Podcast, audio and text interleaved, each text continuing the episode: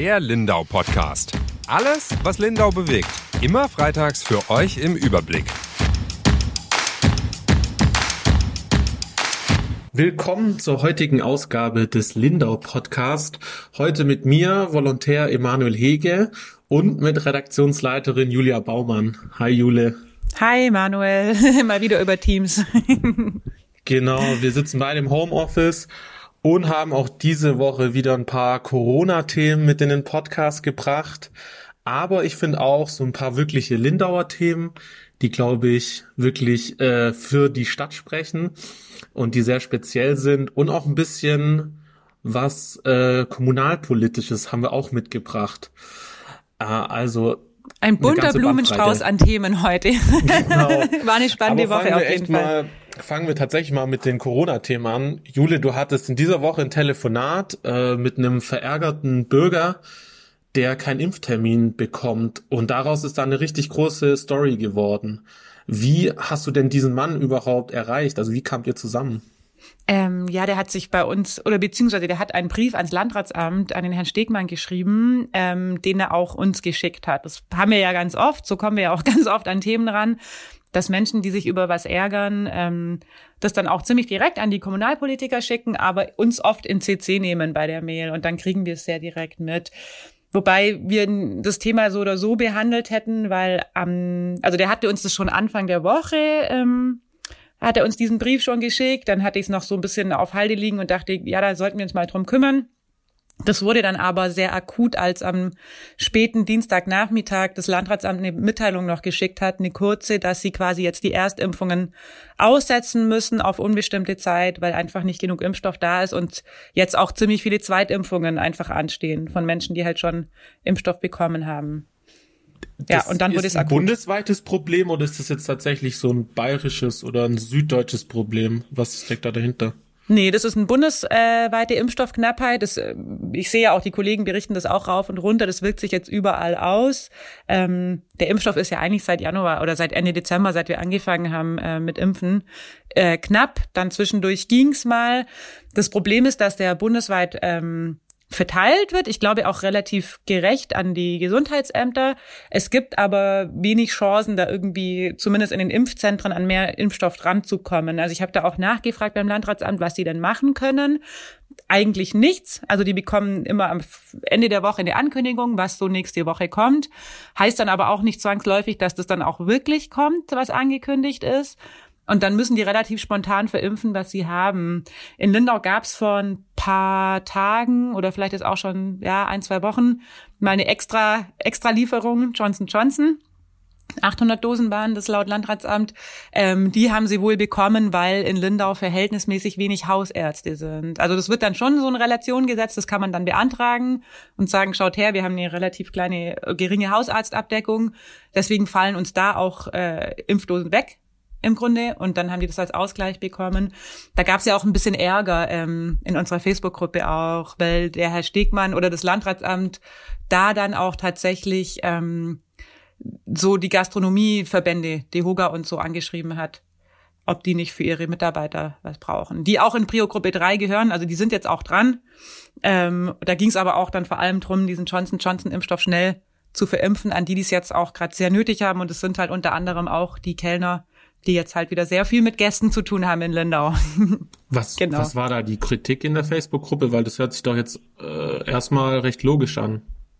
Ähm, ah, ich weiß nicht, ob du es gesehen hast, da hat sich jemand drüber beschwert, eben zum Beispiel Einzelhändlerinnen, die Ach gesagt so, ja, haben, sie hätten auch, auch in der Prio-Gruppe sind. Genau, also das ist halt, ähm, ja, es ist halt eine große Prio-Gruppe. Äh, da haben natürlich dann alle das Gefühl, Anrecht drauf zu haben. Ich kann es auch nachvollziehen. Also die Einzelhändler haben natürlich auch voll viel Kontakt. Wenn du an der Supermarktkasse sitzt, ähm, hast du auch ganz viel Kontakt mit Menschen tagtäglich.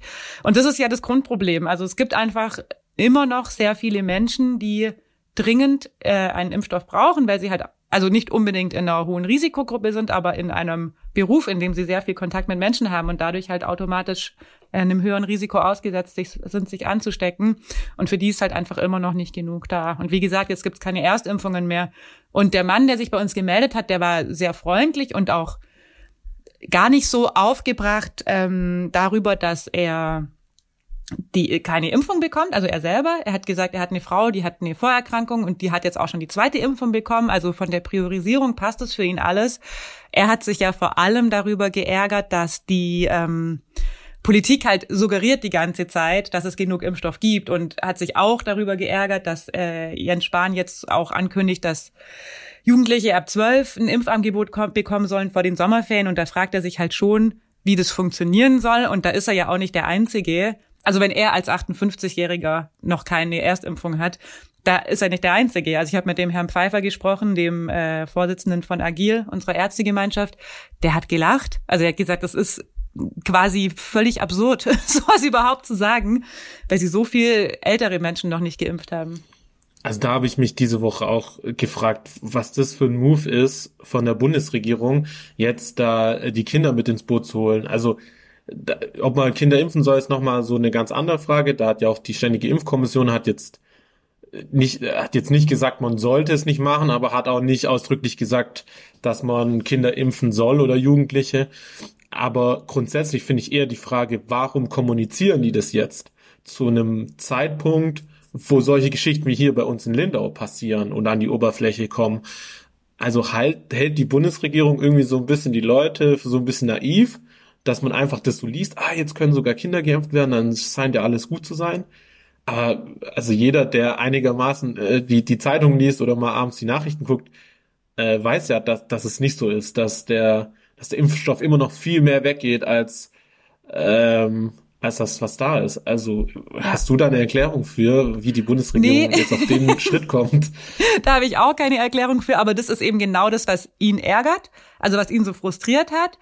Ähm, und das ist auch das, was die Hausärzte und ich glaube auch die Mitarbeiter in den Impfzentren einfach ein Stück weit frustriert, weil sie kriegen ja auch den Frust von den Leuten ab. Also der Herr Pfeiffer, der Arzt aus Wasserburg, hat mir erzählt, wir hatten ja auch schon die Geschichte drin vor zwei Wochen, als die ähm, Impfpriorisierung aufgehoben wurde bei den Hausärzten. 120 Anrufe pro Stunde, das ist natürlich irre. Also denen sind die Telefone lahmgelegt und der sagt auch, klar, die Leute sind sauer. Also der kann denen keinen Impftermin geben. Er hat erzählt, sie hatten in einer Woche zwölf Dosen BioNTech bekommen. Das ist halt einfach nichts. Also das impft er in einer halben Stunde, wenn er schnell ist. Das ist gar nichts. Also das ist ein Tropfen auf einen heißen Stein. Ähm, und dann gibt's eben Leute, wie auch der, ähm, der Herr Scholze, der sich da bei uns gemeldet hat, die keinen Hausarzt haben. Also mir persönlich geht's auch so. Ich bin einfach ähm, ein sehr gesunder Mensch. und seit ich nach Lindau gezogen bin, also ich weiß tatsächlich nicht, wann ich das letzte Mal beim Hausarzt war, wenn mir was gefehlt hat. Ich war das letzte Mal hier in Lindau bei einem Arzt vor vier Jahren, weil ich ähm, eine Hepatitis-Impfung für eine Indienreise gebraucht habe. So, da gab es natürlich kein Problem, habe ich einfach einen Termin bekommen und habe äh, die Impfung bekommen. Ich habe aber nicht wirklich einen Hausarzt. Also heißt, wenn ich, lass mich jetzt bei uns über den Betrieb impfen, falls wir Impfstoff bekommen. Aber ich habe auch ein Problem. Also ich habe auch schon versucht, einen Termin zu bekommen und die sagen natürlich alle, wir setzen sie auf die Warteliste. Und ich meine, Journalisten sind ja auch äh, Prio-Gruppe 3 mittlerweile. Also wir wären ja sogar auch dran. Mir ist es jetzt nicht so ich habe da kein Problem damit, noch ein paar Wochen zu warten. Aber ganz grundsätzlich ähm, wird bei mir auch, würde es bei mir auch noch ganz schön lange dauern, glaube ich, bis ich einfach an, bei einem Hausarzt an einen Termin komme, weil ich gar nicht mal einen Hausarzt habe.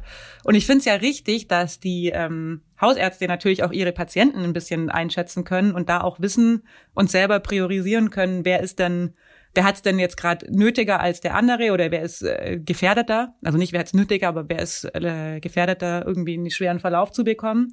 Sollen die ja auch entscheiden, das ist ja alles gut. Wie gesagt, der Punkt von allen war einfach nur, Warum suggeriert man mit äh, seltsamen Aussagen, warum suggeriert die Bundespolitik eigentlich die ganze Zeit, dass wir irgendwie Impfstoff Überfluss haben, was nicht der Realität entspricht? Also hatte ich auch geschrieben, allein in den Impfzentren äh, Lindau und Lindenberg 12.000 Menschen auf der Warteliste. Hm. Für eine Erstimpfung. So. Ja, eine kleine Info, die ich auch noch ganz interessant fand aus seinem Text, war, dass diese Überbelastung von den Arztpraxen jetzt, da haben wir ja schon öfters drüber geschrieben, äh, die Info, dass äh, sich Patienten jetzt auch bei mehreren Hausärzten anmelden mhm. und wenn sie dann was bekommen, sich dann natürlich bei den drei anderen, wo sie sich auch noch auf die Warteliste haben setzen lassen, abmelden müssen. Also ich glaube, das darf man echt nicht unterschätzen, was da gerade äh, bei den Arztpraxen anläuft für eine Arbeit. Ja, ich glaube auch die Arzthelferinnen, die machen teilweise nichts anderes, als am Telefon zu hängen und die Termine zu ko koordinieren. Und es gibt ja auch noch andere Krankheiten, es gibt ja auch noch andere Leute, die einen Hausarzt brauchen.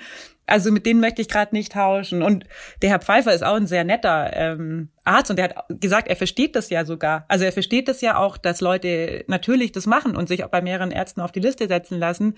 Den Aufwand macht es bei denen halt nicht geringer bei den Ärzten. Hm. Wenn man dann halt nochmal anruft, um den Termin wieder abzusagen, sie kriegen halt gefühlt permanent Anrufe. Hm. Ja. Eine andere Geschichte, eine Corona-Geschichte, die auch für Unverständnis gesorgt hat in dieser Woche, die wir auch in mehreren Texten verarbeitet haben, ist, dass äh, Gaststätten bei uns in Lindau trotz der niedrigen Inzidenz immer noch nicht ihre Innenräume bespielen dürfen. Und die Recherche hat dich auch zu einer interessanten, wirklichen Lokalstory gebracht. ja. Ähm, Und zu einer sehr schönen mal, Geschichte. ja, genau. Aber reden wir erstmal über die Problematik an sich. Du hast auch eine Anfrage nach München geschickt. Äh, ja. ans Gesundheitsministerium. Wie erklären die denn, dass die immer noch äh, die Innenräume zulassen müssen? Ja, die erklären zum Grunde halt überhaupt nicht. Also das ist ja wieder so äh, dieser Corona-Wahnsinn, wo ich dann auch manchmal verstehe, dass die Leute sagen, sie verstehen es einfach nicht mehr. Ähm, in Baden-Württemberg zum Beispiel ähm, haben quasi die Außen- und Innengastronomie gleichzeitig geöffnet. Ich war auch schon in Baden-Württemberg im Biergarten, also auch nicht drinnen, aber ist halt auch mit mhm. Test unter 100. Also bei einer Inzidenz von unter 100 machen die einfach auf, innen und außen, und man muss, man muss eben einen Test mitbringen, ähm, so einen Schnelltest. Ähm, in Bayern haben sie einfach nur die Außengastronomie geöffnet und für die Innengastronomie gibt's überhaupt keinen Termin, also auch auf Nachfrage nicht. Ähm, das hat das Gesundheitsministerium damit begründet, dass eben die Ansteckung in Innenräumen viel größer sei als außen. Äh, stimmt ja auch. Also zumindest ist das Stand der Wissenschaft. Das sehe ich schon ein. Auf der anderen Seite hat aber ähm, Söder ja auch ab dem 21. Mai die Hotels äh, geöffnet in Bayern. Und da dürfen natürlich die Leute innen drin essen. So. Jetzt kann man sich natürlich fragen, in einem großen Hotel, wo da irgendwie 100 Menschen beim Abendessen sitzen, ist natürlich die Gefahr genauso groß, als wenn sie nebenan in einem Restaurant sitzen und da vielleicht auch nur mhm. 10 Leute sitzen oder nur 20 Leute sitzen, mhm. weil es äh, ja versteht keiner mal wieder, ist auch super seltsam, macht überhaupt keinen Sinn. Ähm, und da kommt natürlich hinzu, also bei uns gibt's im Grunde ein Restaurant, also man darf mich gern korrigieren, wenn es nochmal welche gibt, die nur Innengastronomie haben. Das ist die Fischerin auf der Insel. Ist ja auch das Traditionslokal in Lindau, also das kennt man, gibt's ja auch schon ewig. Ähm, die haben eben nur Innengastronomie. Und dann dachte ich, ich rufe bei denen mal an und frage, wie es denen eigentlich so geht, weil ich meine, du bist äh, auch jetzt viel im Homeoffice, ich wohne ja auf der Insel. Wer hier so rumläuft, ähm, es ist natürlich einfach fast kein Corona mehr zu spüren. Also es ist, man darf ja sogar draußen sitzen ohne Test mittlerweile mit drei Haushalten beim Essen. Also das ist ja äh, wirklich fast keine Spur mehr von irgendwelchen Einschränkungen. Die Inzidenz ist super stabil unter 35 schon jetzt seit über einer Woche. Ähm, alles hat eigentlich offen, man kann ganz normal zum Shoppen gehen. Nur die Fischerin hat halt noch zu, weil sie halt keine Außengastronomie haben. Ähm, und dann hat der mit dem Thorsten Scheiner habe ich gesprochen, mit dem Inhaber der hat halt auch erzählt, ja, also natürlich, sie sind da überhaupt nicht neidisch und so, das ist, glaube ich, auch ne, nicht deren Art, aber es ist natürlich, so richtig fair fühlt sich das natürlich nicht an für die. Und der sagt halt auch, also das Wetter war ja nicht so gut die letzten Tage. Es gibt natürlich auch Hotels, die bieten gar kein Abendessen an. Und für deren Gäste ist es halt auch doof. Also jetzt mal unabhängig von der Fischerin, die können halt sich trotzdem nirgends reinsetzen, äh, um abends essen zu gehen. Also die müssen dann halt in ein anderes Restaurant gehen. Also wir nehmen an, du bist in einem Hotel in Lindau, das hat nur Frühstück, so ein Garni-Hotel oder so eine kleine Pension. Und du hast dann abends halt auch Hunger und möchtest was essen und es schüttet wie aus Eimern. Dann mhm. hast du halt eigentlich nur die Wahl, dir einen Leberkäswecken aufs Zimmer mitzunehmen oder halt äh, dich irgendwo draußen unter den Schirm zu setzen. Und auch für die ist es natürlich doof. Und die wandern natürlich auch dann ab nach Cressbronn oder so. Ist ja nicht so weit. Da kann man sich dann einfach drin äh, reinsetzen. Das ist so ein ja, so eine Regelung mal wieder, die halt überhaupt keinen Sinn macht, zumal es wieder so Grenzen aufzeigt, die ja eigentlich nicht existieren. Also auch zwischen Bayern und Baden-Württemberg haben wir ja gefühlt keine Grenze. Man ist hier zwölf Minuten in Kressbronn, dann hockt man sich halt da ins Restaurant innen rein. Und natürlich fühlen sich dann die Gastronomen hier auch ein Stück weit veräppelt, ehrlich gesagt, weil ja. die Inzidenz ist hier niedriger als im Bodenseekreis, auch niedriger als im Landkreis Ravensburg ähm, und die Regelungen sind anders. So, und das Coronavirus ist ja nicht im einen Landkreis ansteckender als im anderen. Also, und viele dachten ja auch, dass mit der Bundesnotbremse die Einheitlich kommt, äh, Einheitlichkeit kommt. Das stimmt halt auch nicht so wirklich.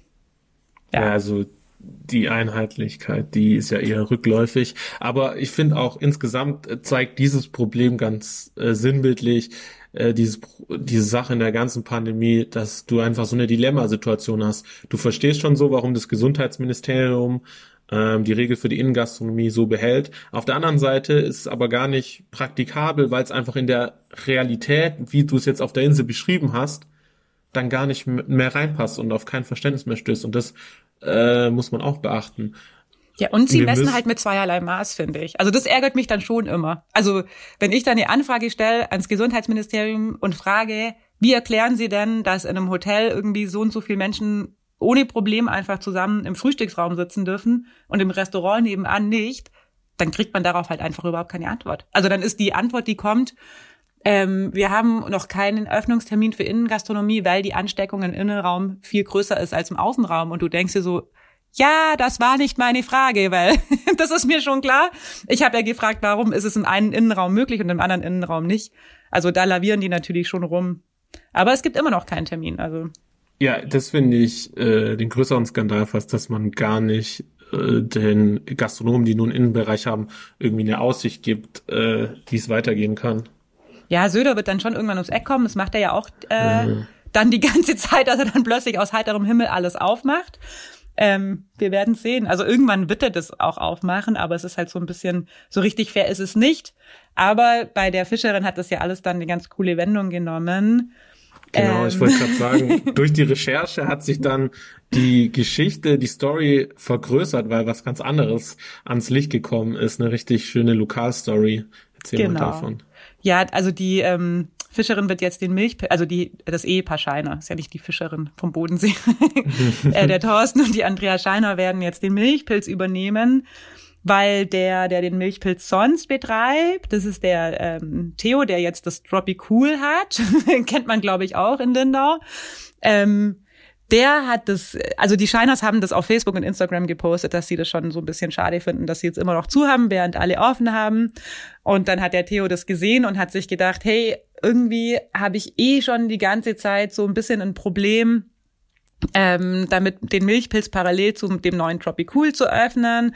Der hat auch, das ist so ein äh, Café, hat er aufgemacht ähm, auf der Insel und da hat er auch jetzt äh, Außengastronomie genehmigt bekommen. Der darf da jetzt 20 Leute bewirten draußen, ein paar Tischchen aufstellen und hat mir schon auch erzählt, er hatte auch echt ein Problem, ähm, hätte ein Problem gehabt, Leute zu finden für beides, weil dem schon einige auch abgesprungen sind, die halt natürlich halbes Jahr zu jetzt irgendwann abgewandert sind und er hätte eigentlich mehr Leute gebraucht als vorher. Ähm, und dann hat er sich schon so überlegt, oh, lohnt sich der Milchpilz für mich überhaupt? Kann ich es überhaupt äh, irgendwie bewerkstelligen? Ist voll der Kraftakt, hat er gesagt. Da ist ja dann schon viel los im Sommer. Jetzt mit dem neuen Basketballplatz am Sina Kinkelin-Platz und dem neuen Spielplatz wird dieses Jahr sicher noch mehr los sein. Und er sagt halt auch, da kann er nicht irgendwie zwei Schüler reinstellen oder zwei Studenten als Ferienjob. Das muss man schon können.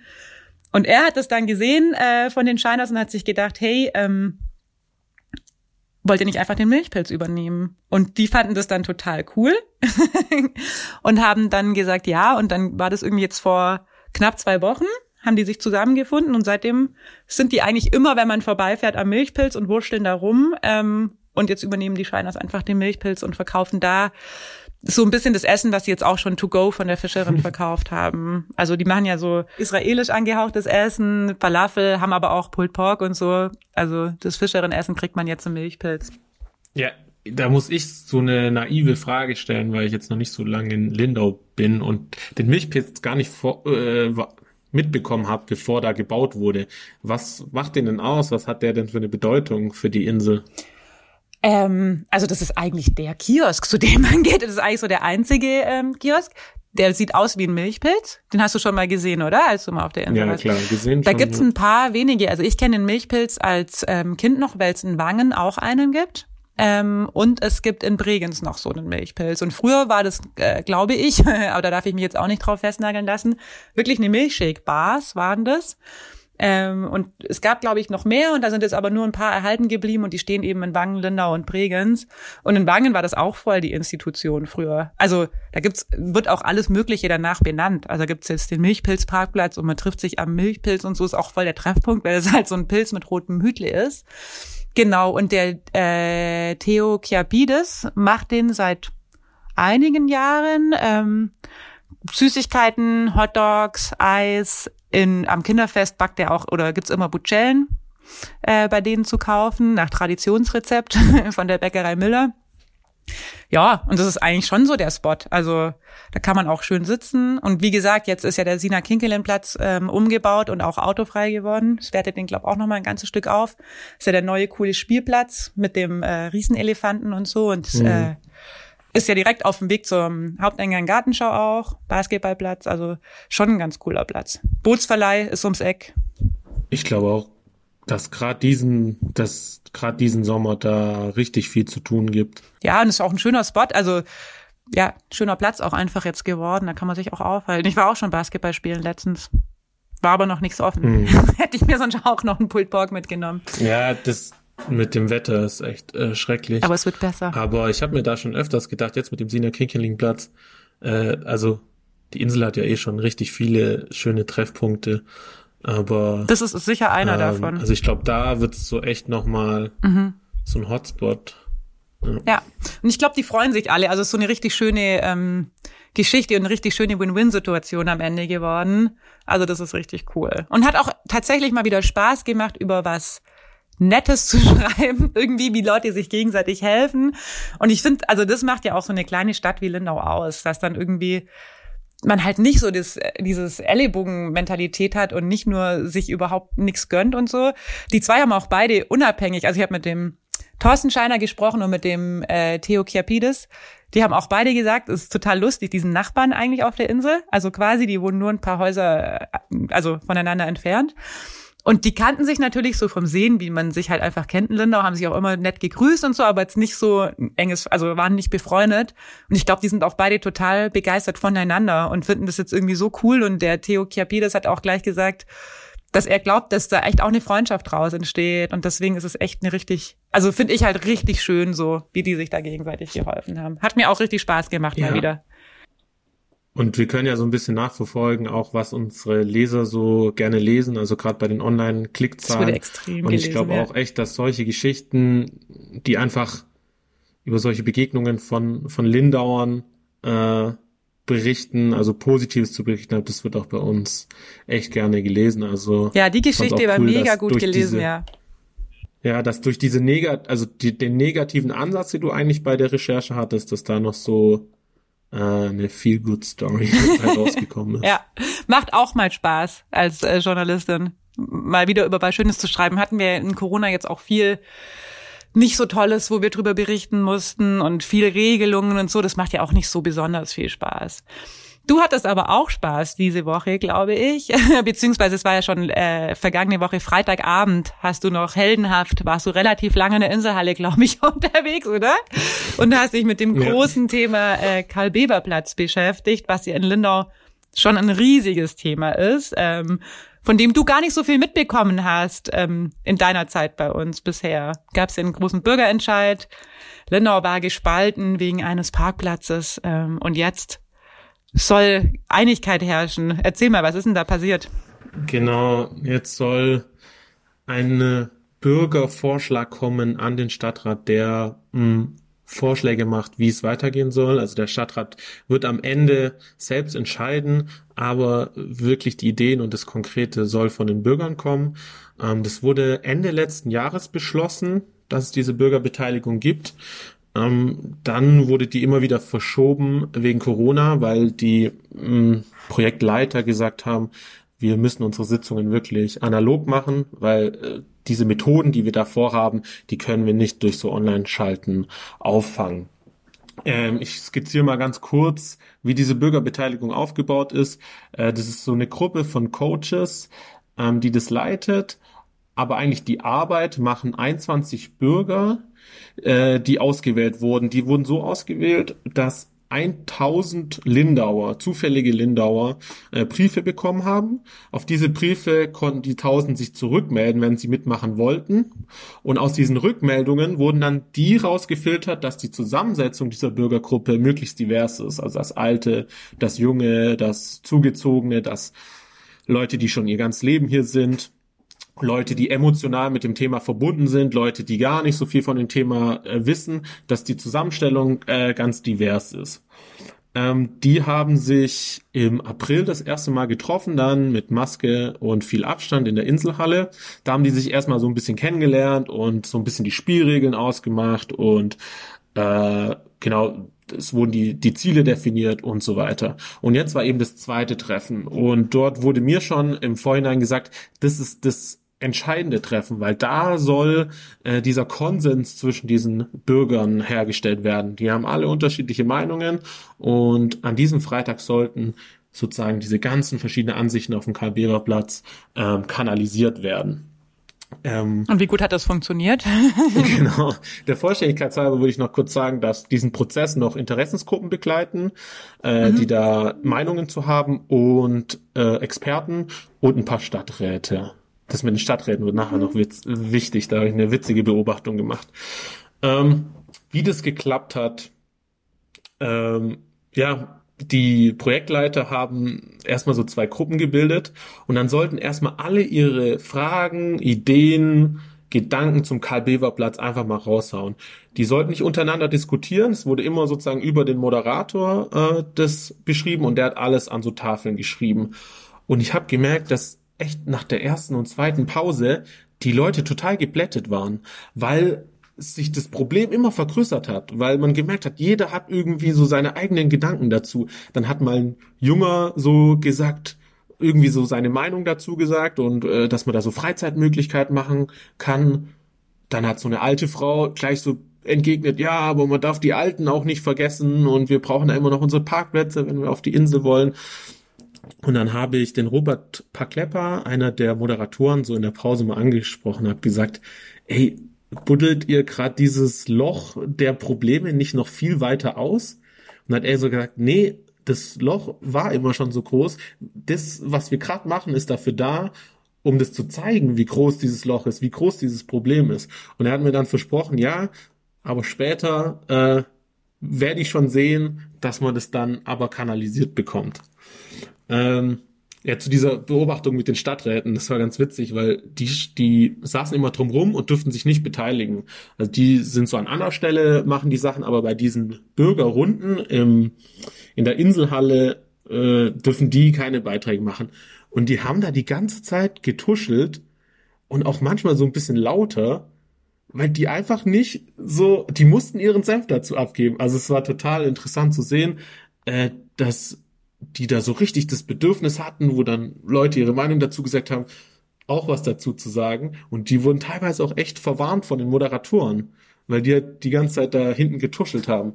Also es war interessant. Ich, ich will das gar nicht verurteilen. Ich fand es nur für mich, der, der das Ganze vom Karl Beber Platz nicht von null auf mitgemacht hat, fand ich es interessant, dass da so viel drinsteckt und mh, die Leute auch so beharrlich sind in ihrer Ausrichtung von ihrer Meinung, dass die Stadträte da nicht mal eine halbe Stunde irgendwie zuhören können, sondern die die ganze Zeit irgendwie ja. Gedanken haben und mitreden wollen. Und was ist jetzt rausgekommen am Ende? Also gibt es genau. da jetzt einen Konsens? Was passiert ist mit dem Kai-Beber-Platz? Erzähl mal. Also das war dann echt interessant, weil dann wurden ja, es gab ja diese Tafeln, die dann vollgeschrieben wurden und die wurden dann aufgestellt und dann wurde so pathetische Musik aufgelegt, irgendwie wie in so einem wie so Filmmusik. Mm, und dann wurde gesagt, ja, ihr habt jetzt fünf so Klebepunkte und die heftet ihr an die Stellen, die ihr besonders relevant findet, also die Ideen, äh, die Fragen, was da alles ist. Und dann sollten die gar nicht diskutieren und mit dieser pathetischen Musik im Hintergrund haben die da ihre Punkte gemacht. Und dann wurde halt schon mal verdichtet, hat der Robert Packlepper dann immer gesagt. Es wurde schon mal verdichtet aus diesem ganzen Riesenloch sozusagen an Ideen und an Einwänden. Hat man dann halt gesagt, okay, welche haben die meisten Punkte? Und dann hat der Packlepper gesagt, jetzt suchen wir fünf Überschriften. Wir verdichten das auf fünf Überschriften. Das Ziel ist nicht, Überschriften zu finden, wo jeder zustimmt. Es, das Ziel ist, Überschriften zu finden, wo es keine groben Einwände mehr gibt das war so sein, sein, also die Methode, dass du ähm, zu einem Konsens kommst, dass du merkst, okay, jetzt zählt nicht mehr, jetzt zählt nicht mehr meine eigene Ansicht, sondern jetzt zählt nur noch das, wo ich keinen groben Einwand mehr habe. Ähm, Und dann haben sie halt angefangen zu diskutieren. Ja, das muss eine Überschrift werden, das wird eine Überschrift. Da haben dann die Leute nochmal wirklich auf ihren Meinungen beharrt. Aber der Robert Parklepper hat das, finde ich, sehr gut moderiert, dass es wirklich dann auf fünf Überschriften rausgekommen ist. Er hat dann Dinge zusammengefasst, ähm, also Überschriften, die vielleicht auf den ersten Blick wie zwei Themen aussahen, hat er dann unter eine Überschrift gepackt. Und da sind dann folgende Sachen rausgekommen. Ich habe es jetzt nochmal kurz aufgemacht. Nee, jetzt habe ich es nicht mehr. Äh, ich sag's mal kurz, wie ich es in Erinnerung habe.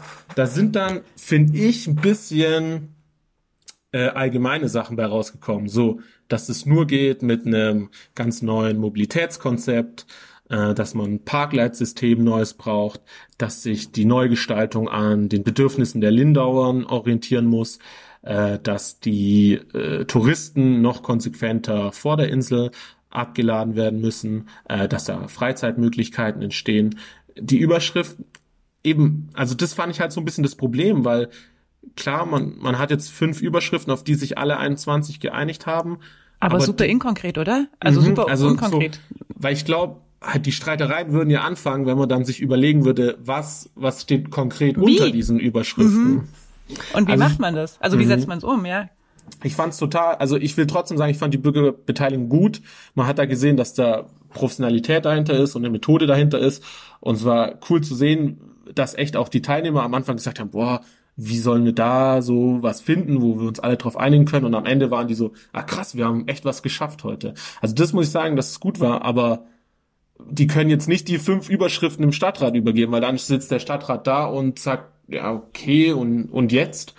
So, Vor allem die Überschriften hören sich für mich ja auch an, als könnte da jeder im Grunde zustimmen. So, aber damit ist ja konkret noch überhaupt nichts gelöst, oder? Also zum Beispiel, dass man Touristen grundsätzlich so weit wie möglich von der Insel wegparken lassen sollte und dann mit anderen äh, Shuttlen oder wie auch immer auf die Insel bringen, würde, glaube ich, jeder Lindauer unterschreiben. Aber damit ist ja immer noch nicht konkret gesagt, was mit dem Karl-Beber-Platz passiert. Und wie geht's jetzt weiter? Also der, es gibt jetzt nochmal so Experteneinwände, äh, die dann nochmal so ko ihre Kommentare dazu sagen. Die Stadträte dürfen nochmal was dazu sagen. Also die, diese Gruppe an Stadträten, die da hm, berät. Mhm.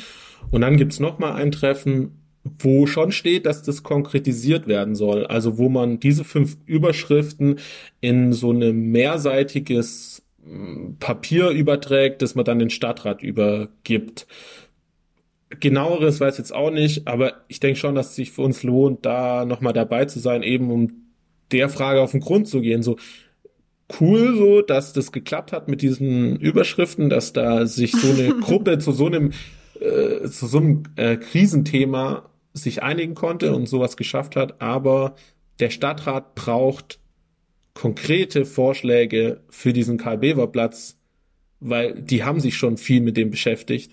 Und alle haben sich schon viel damit beschäftigt. Ja. So, also ich bin da wirklich gespannt. Ähm, ich bin ja ein großer Fan von Bürgerbeteiligung, wahrscheinlich die meisten. Aber so Karl-Beber-Platz ist echt so ein, also zumindest so kurz vor dem Bürgerentscheid schien das halt wie ein unlösbares Problem, weil es halt zwei Fronten gibt, die sehr weit voneinander entfernt sind.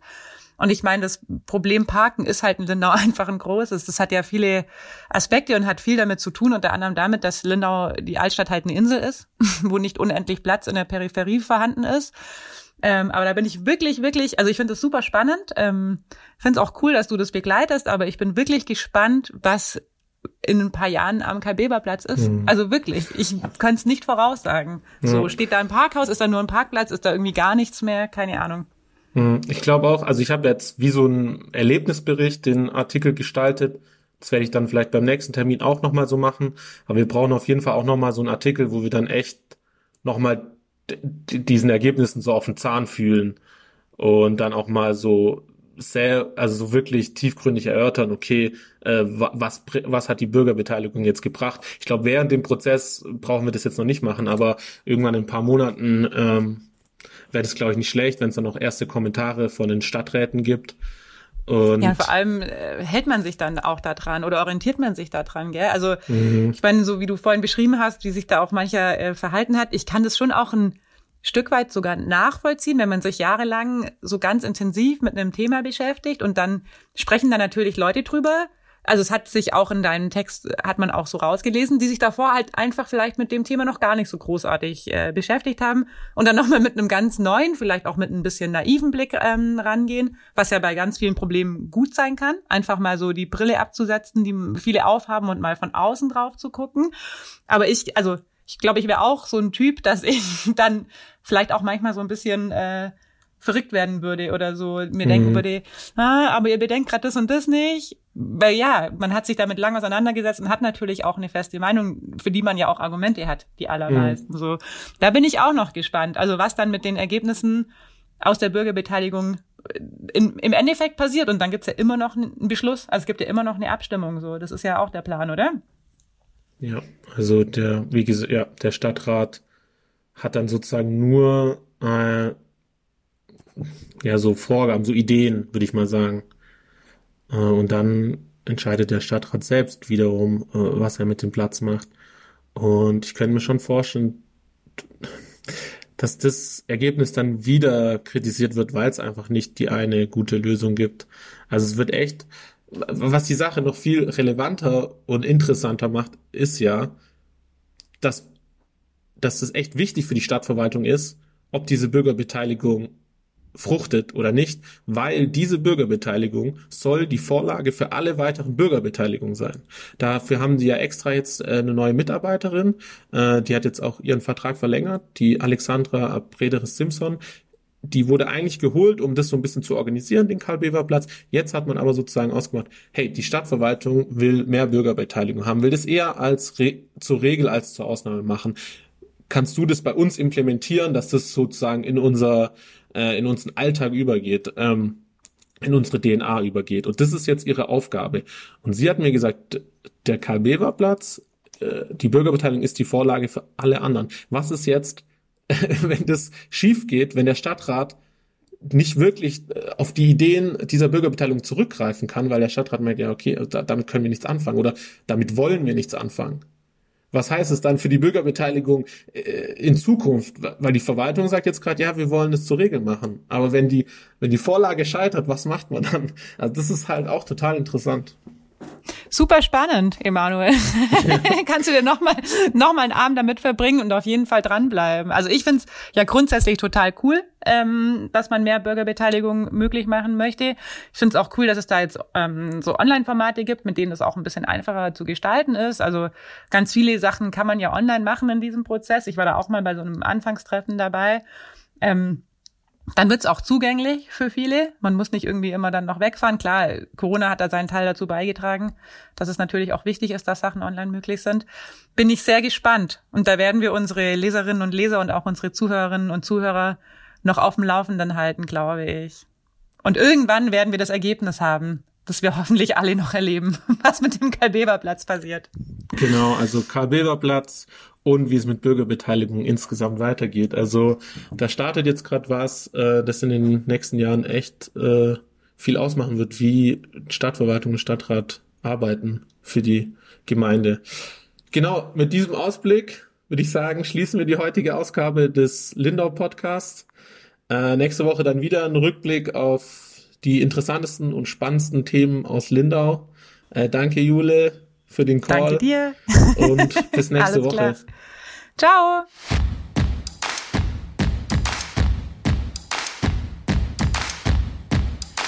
Der Lindau Podcast. Alles, was Lindau bewegt. Immer freitags für euch im Überblick.